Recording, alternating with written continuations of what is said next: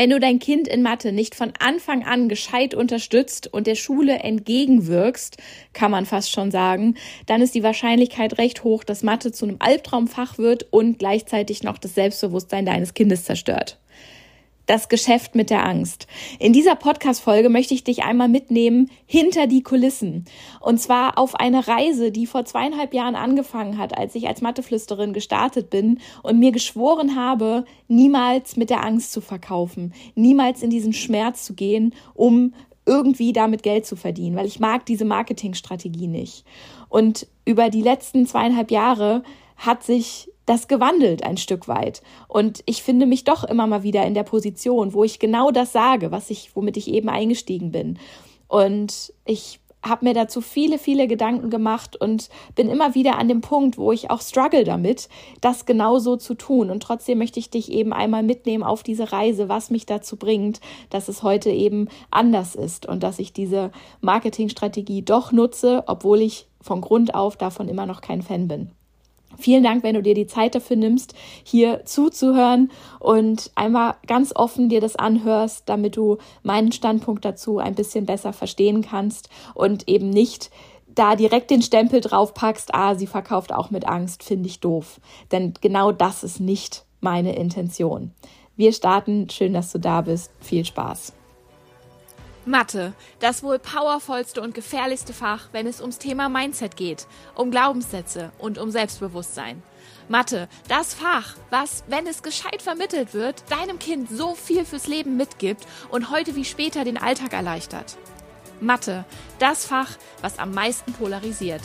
Hi, ich bin Jana, die Matheflüsterin, und in diesem Podcast erfährst du, wie viel Power in Mathe und Logik steckt, wie du dein Kind vor den negativen Glaubenssätzen beschützen und ihm eine gefestigte Grundlage ermöglichen kannst.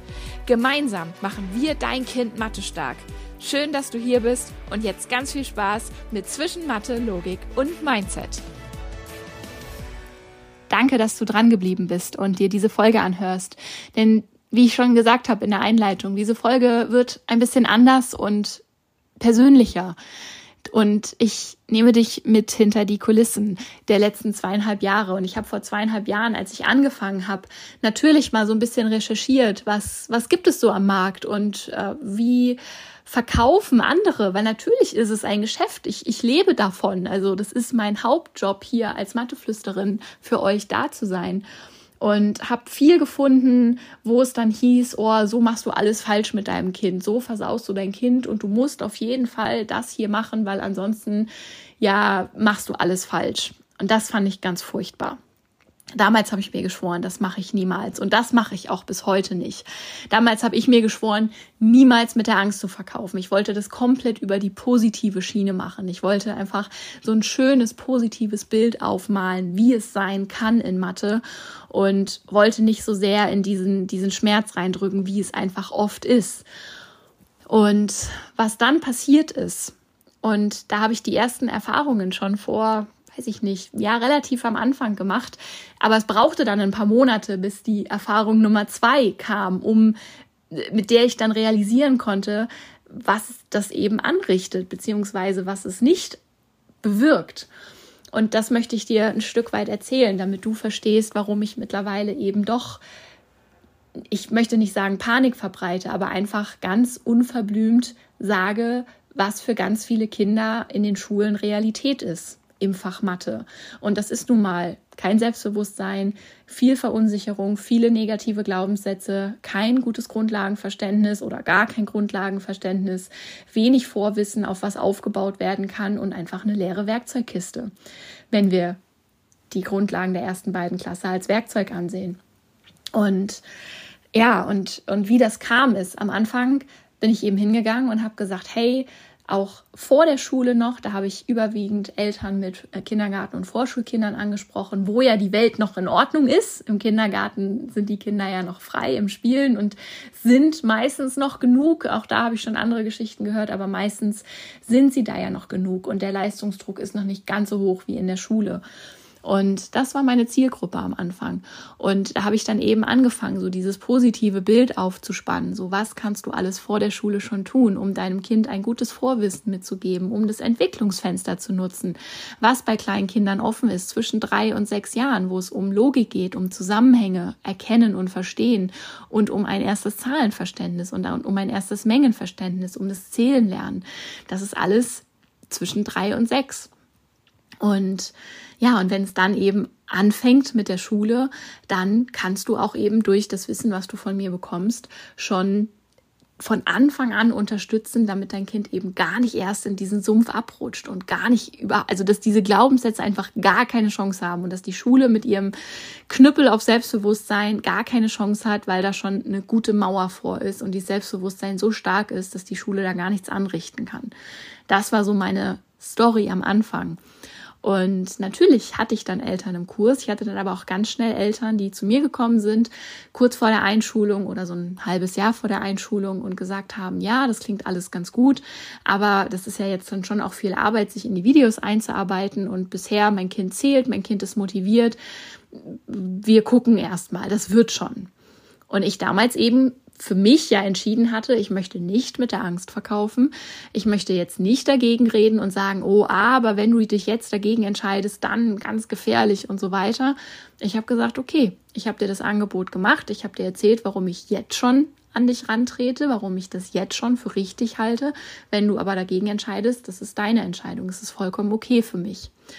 Und in dem Moment war es auch okay für mich, weil ich, wie gesagt, dieses Überzeugen und dieses, oh, ich mache dir jetzt aber Angst, damit du doch bei mir kaufst, das wollte ich nicht. Das, das, ist, das widerspricht mir einfach. Das bin ich nicht. Was dann aber passierte nach einigen Monaten erste Klasse ist, dass die ersten Mamas sich dann bei mir gemeldet haben und äh, teilweise in Tränen vor mir saßen und gesagt haben, du, es war ein Riesenfehler, das noch nicht zu machen letzten Sommer weil jetzt kam die Lehrerin und sagte, mein Kind muss in Förderunterricht. Jetzt kam die Schule und hat gesagt, die Finger sind verboten und von heute auf morgen erkenne ich mein Kind nicht wieder und es sagt, oh, jetzt kann ich das aber nicht mehr. Und ähm, ja, und ich bin dafür zu doof. Und auf einmal sind die Glaubenssätze da, von einem auf den anderen Tag. Und dann meinten die Mamas auch so, ja, und ich habe, wir hatten Situationen bei den Hausaufgaben, wo ich einfach nicht genau wusste, wie kann ich jetzt helfen. Ich habe gemerkt, mein Kind hat das nur so semi verstanden, aber ich habe es halt so erklärt, wie ich es verstehe oder wie ich das halt gelernt habe früher, so das, was ich, woran ich mich erinnere. Aber ich konnte eben nicht fundiert helfen. Ich konnte nicht in dieses tiefere Verständnis gehen. Und jetzt auf einmal sagt die Schule, okay, mein Kind ist irgendwie stark zurück oder die Finger sind weg und es hat gar keine Idee. Und jetzt stehen wir hier. Und mein Kind hat auf einmal diesen negativen Glaubenssatz und es zerbricht mir das Herz. Und das war so der Punkt, wo ich angefangen habe, darüber nachzudenken und dachte, okay, das ist ja genau die Situation, die ich nicht haben wollte. Also wäre mir egal, was mit euren Kindern ist dann könnte ich auch ein Vermögen mit Nachhilfe in der 8., 9., 10. Klasse verdienen, weil da sind ganz viele Kinder, die nicht an sich glauben und die, den Grund, die die Grundlagen nicht haben und wo Selbstbewusstseinsarbeit ganz oben auf dem Plan steht.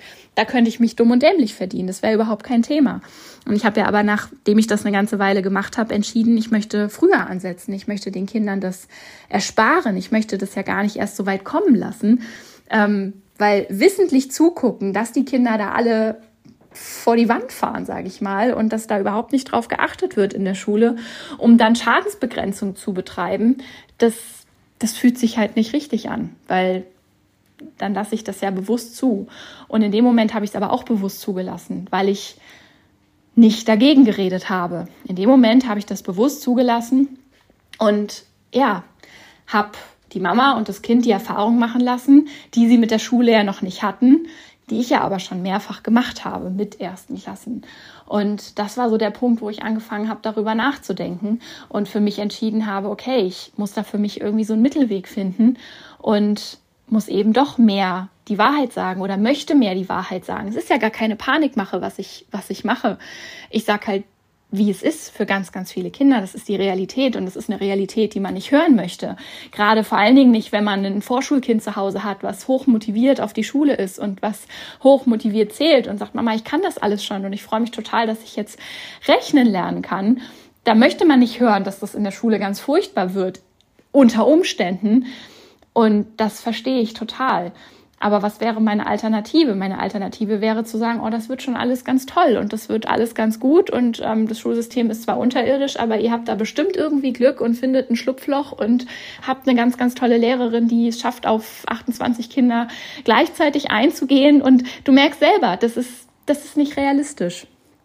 Und das wäre eben, das wäre die Alternative und da, das kann ich mit meinem Gewissen nicht vereinen. Und so bin ich irgendwann dazu übergegangen, eben die Wahrheit zu sagen.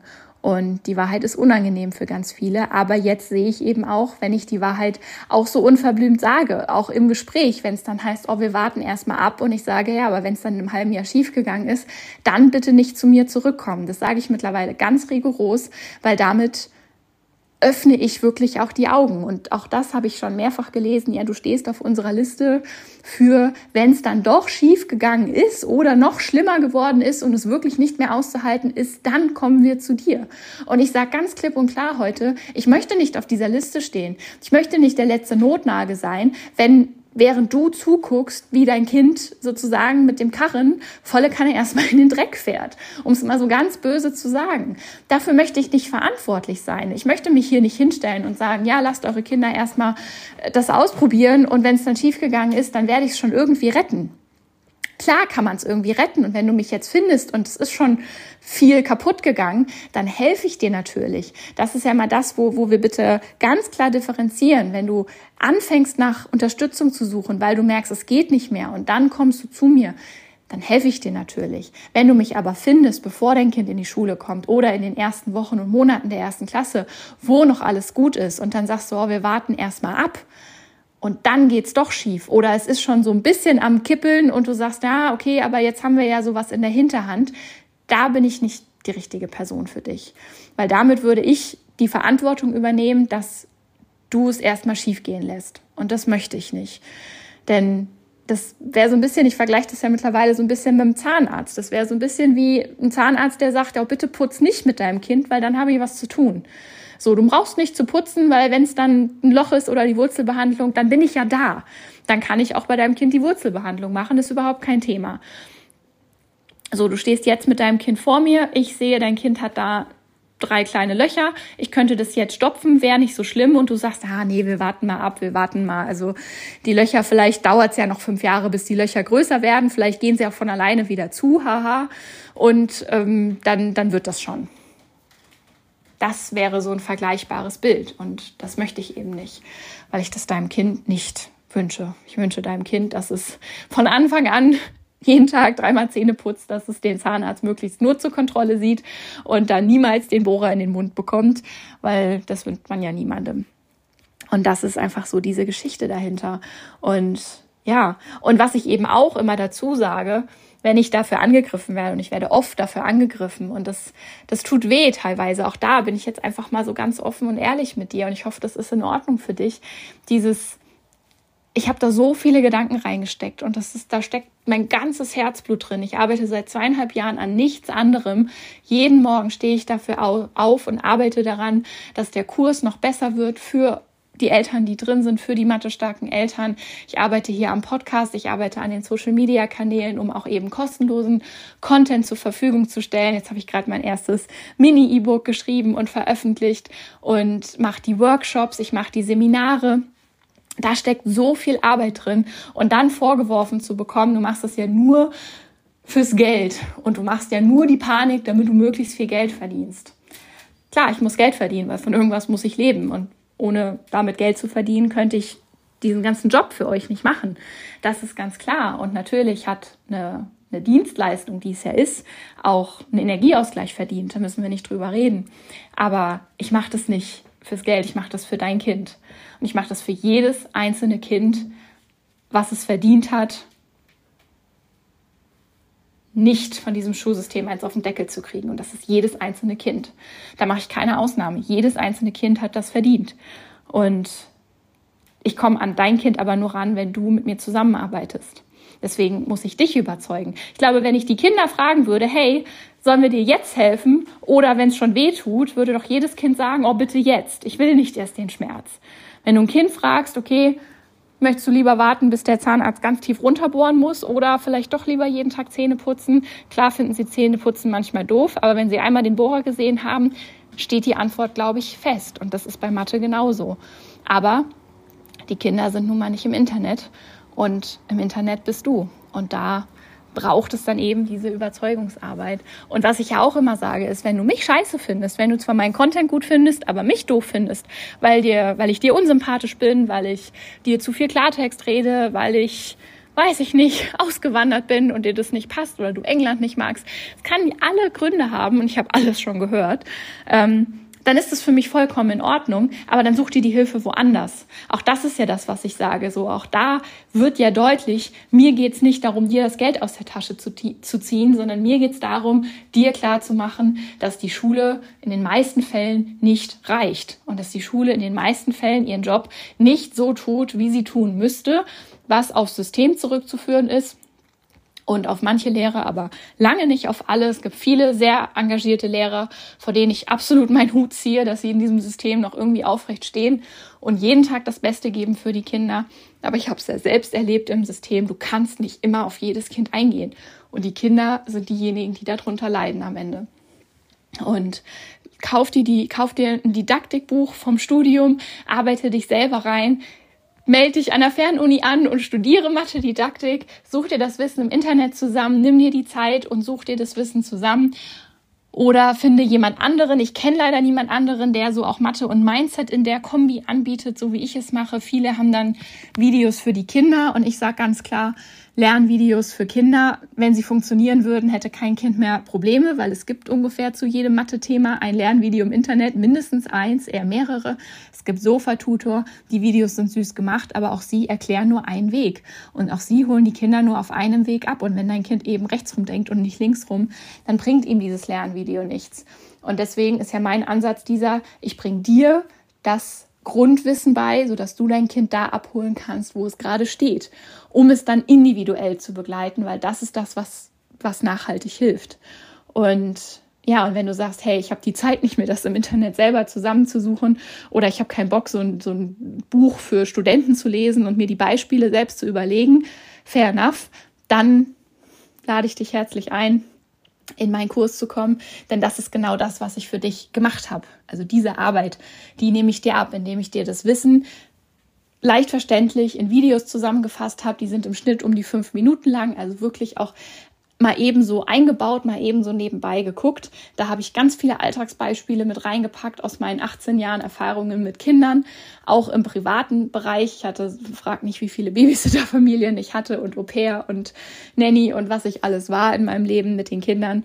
Und das habe ich dir da alles mit reingearbeitet, plus auch noch didaktische Anmerkungen, Methoden aus meinem Coaching, was ja sehr erfolgreich ist, wie du mit deinem Kind umgehen kannst, welche Formulierungen du nutzen kannst, um auch mal an der Blockade vorbeizukommen oder eine Blockade aufzudecken und so weiter. Das alles bekommst du ja von mir zusammengefasst, damit du so wenig Zeit wie möglich investierst, aber hinten raus ja auch noch mehr Zeit sparst, weil ihr euch den ganzen Frust und Ärger und Generve bei den Hausaufgaben dann erspart, sobald dein Kind eben da eine ganz andere Grundlage hat. Und das ist mein Angebot für dich. Wenn du das nicht annehmen möchtest, sondern lieber den anderen Weg gehst, dann ist es für mich vollkommen okay. Für mich ist wichtig, dass die Hilfe und dieses Wissen umgesetzt wird und bei deinem Kind ankommt. Denn das ist das, wofür ich jeden Morgen aufstehe, für dein Kind. Und ja, danke, wenn du bis hierher gehört hast. Das war eine sehr persönliche Folge.